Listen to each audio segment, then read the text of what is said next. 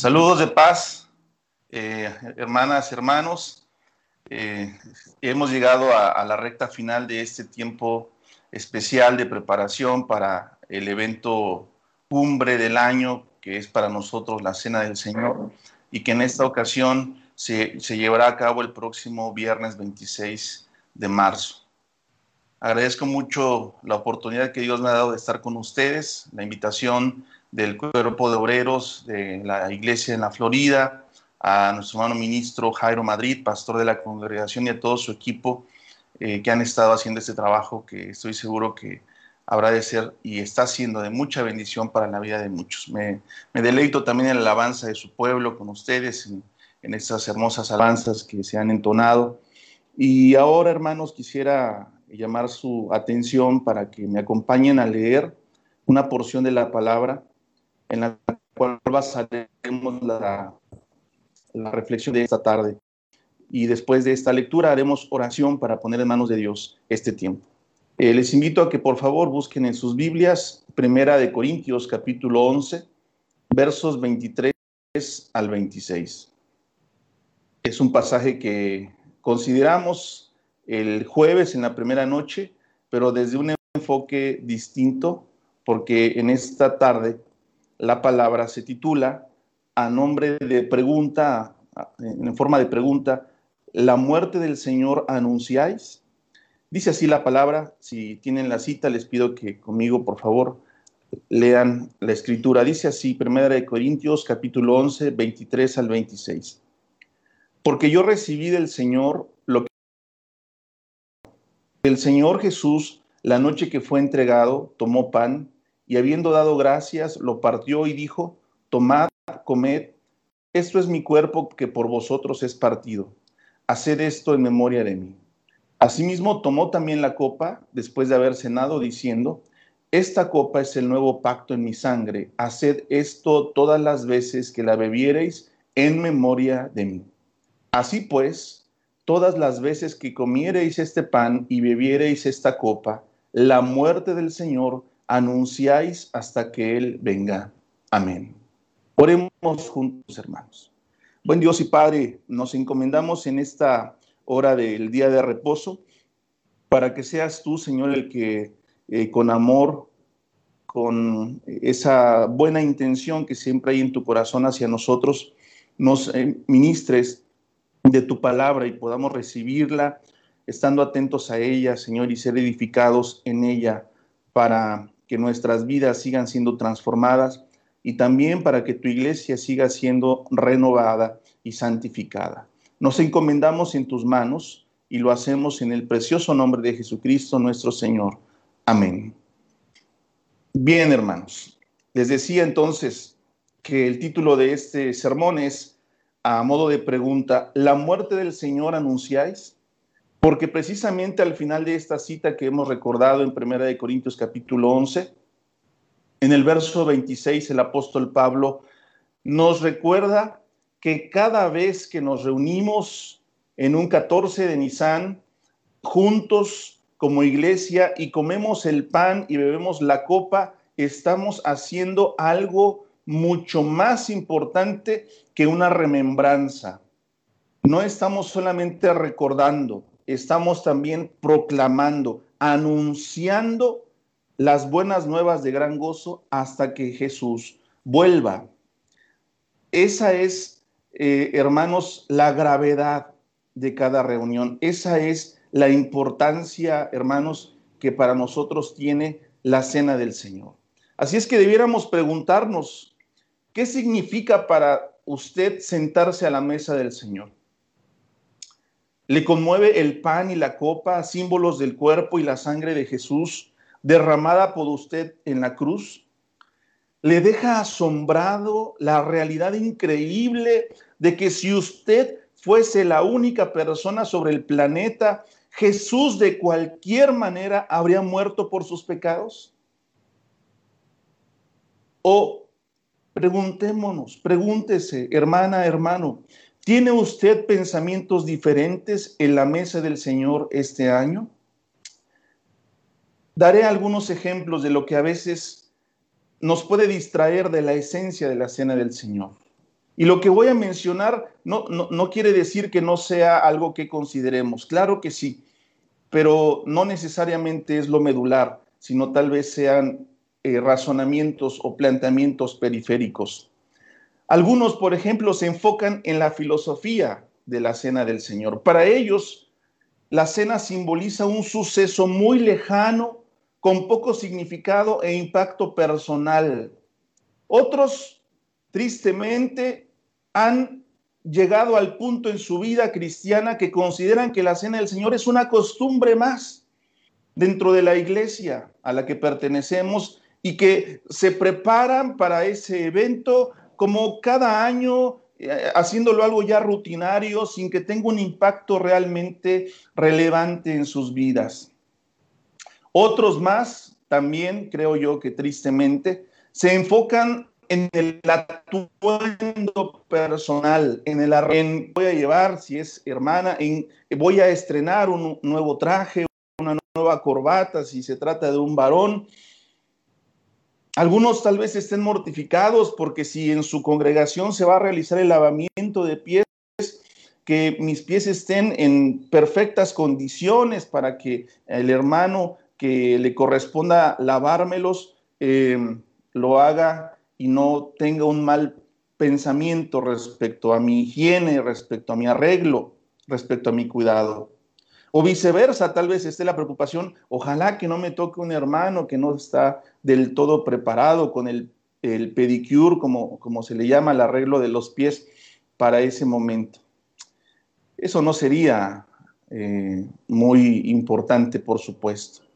Pero otros tal vez se enfocan en aspectos doctrinales, incluyendo detalles sobre la celebración de la Pascua de la nación de Israel incluso más que las presentes bendiciones del cuerpo de Cristo. La exactitud de la fecha, el orden correcto de la cena, el lavamiento de pies y otros aspectos que a veces pesan mucho en las mentes de algunos en estas fechas. Estas preocupaciones y preguntas pueden discutirse, por supuesto, en un lugar y tiempo apropiados, con respuestas que satisfagan las necesidades de la mente más que del corazón no denostamos esas preocupaciones de la mente. Lo mental debe, no debe desestimarse en nuestra marcha de fe, pues Dios no nos ha llamado a tener una experiencia sin sentido. Más bien, Él quiere que estemos totalmente informados, honrándole con toda nuestra mente y con todo nuestro corazón. La verdad es, sin embargo, que debemos también tener un corazón comprometido no solo una mente informada. Nuestra vida, hermanos, está en el corazón. Así lo dice la escritura. Sobre toda cosa guardada, guarda tu corazón, porque de él mana la vida.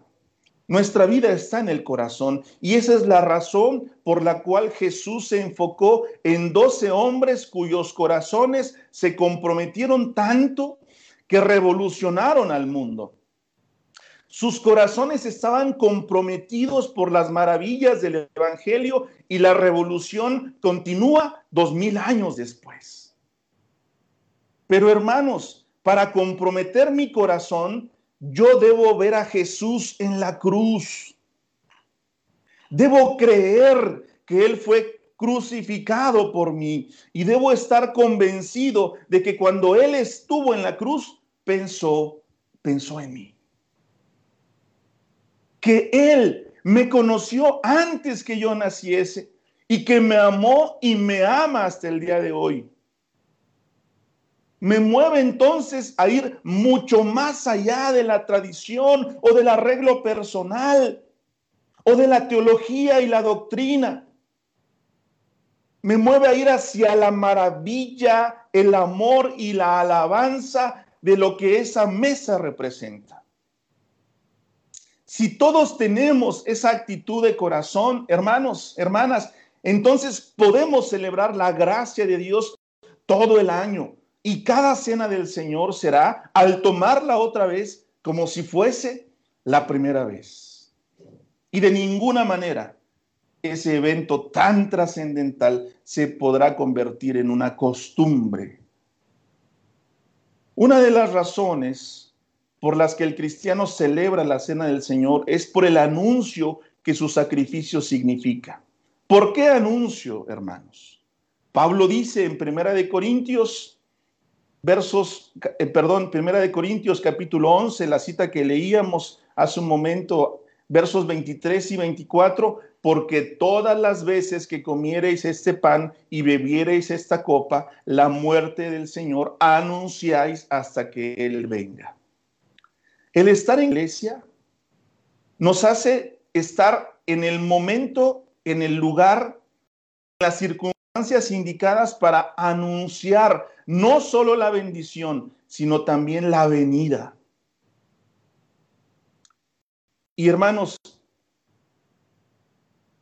si no lo hacemos así, eso puede acarrear circunstancias que no son gratas, que Dios no... Pablo agrega, hermanos, y quisiera invitarlos ahora a recordar lo que dice en la segunda carta a los Corintios capítulo 3 versos 2 al 3. Dice así la palabra de Dios.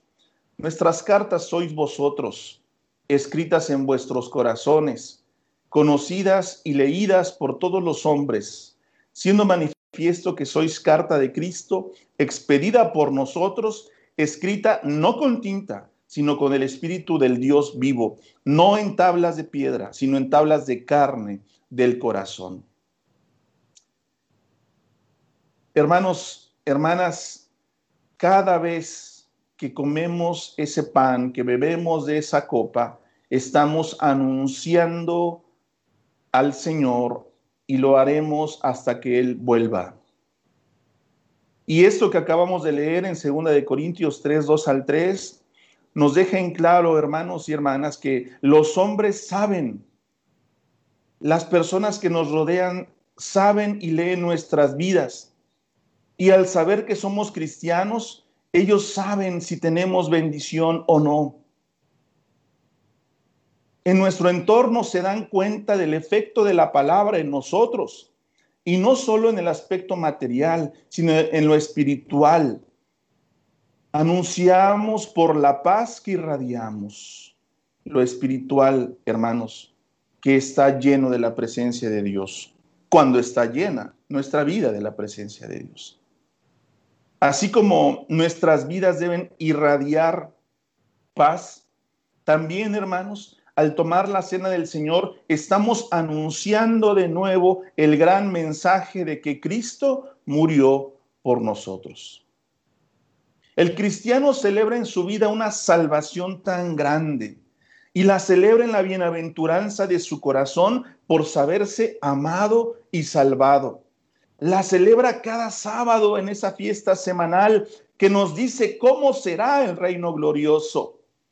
Pero sobre todo, la celebra en una fiesta anual en la que todos tomamos los símbolos del cuerpo y la sangre de nuestro suficiente Salvador, Cristo Jesús, en la cena del Señor.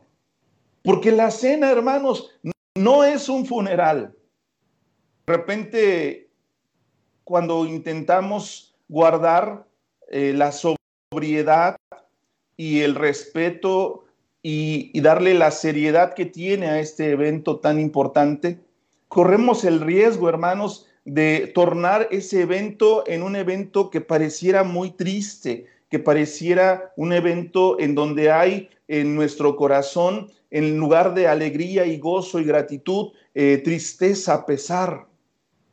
Y no debiéramos, por supuesto, hermanos, eh, caer en eso. Claro que hay que ser muy respetuosos, claro que es un evento muy importante, claro, hermanos, que debemos eh, guardar la solemnidad, pero eso no significa que en esa celebración eh, todo lo que hagamos y lo que digamos haga que parezca un funeral, porque no es un funeral. Paradójicamente, es la celebración de una muerte que nos dio salvación. Celebramos que Jesús murió, pero no por el hecho de que muriese, sino por lo que nos ha traído a nosotros, que es vida en abundancia, porque además celebramos que Jesús ciertamente murió, pero venció a la muerte. Y al tercer día fue levantado de la muerte y salió del sepulcro, como nosotros sabemos. Por otro lado, hermanos, no arribemos al momento de la cena del Señor con actitud de desconcierto, como los apóstoles que no sabían qué iba a pasar eh, después. No tenían la plena certeza, aunque Jesús ya les había adelantado que habría de morir y habría de resucitar. En realidad en el corazón de ellos había muchas dudas. Nosotros, hermanos, ya sabemos cómo termina esa historia. Nosotros, hermanos, lleguemos al momento de la cena del Señor como aquellos que creemos que el Señor se levantó de la tumba venciendo a la muerte, cuando antes en la cruz había vencido al pecado. Jesús en la cruz venció al pecado y en la tumba venció a la muerte. Gloria sea al nombre de nuestro Dios. Sabemos que las crisis son la posibilidad que nos da nuestro Dios de reconfigurar lo que ya no está bien configurado, de reforzar lo que ha sido debilitado por el tiempo, por la costumbre, por los hábitos, por la lejanía, el Señor, hermanos, ha estado acompañándonos durante este año de pandemia y ha estado incluso consolando los corazones heridos por las pérdidas que han sufrido y ha estado con aquellos que hemos enfermado y el Señor ha velado nuestro sueño, ha acampado junto a nosotros a través de su ángel y nos ha dado, hermanos, todo lo necesario para salir adelante. Pero también, hermanos, no podemos desaprovechar la oportunidad que nos está dando nuestro Señor de que a través de esta situación de crisis podamos marcar un nuevo comienzo para nuestra vida en lo personal, para nuestras vidas como familia y por supuesto para nuestra familia espiritual que es la iglesia.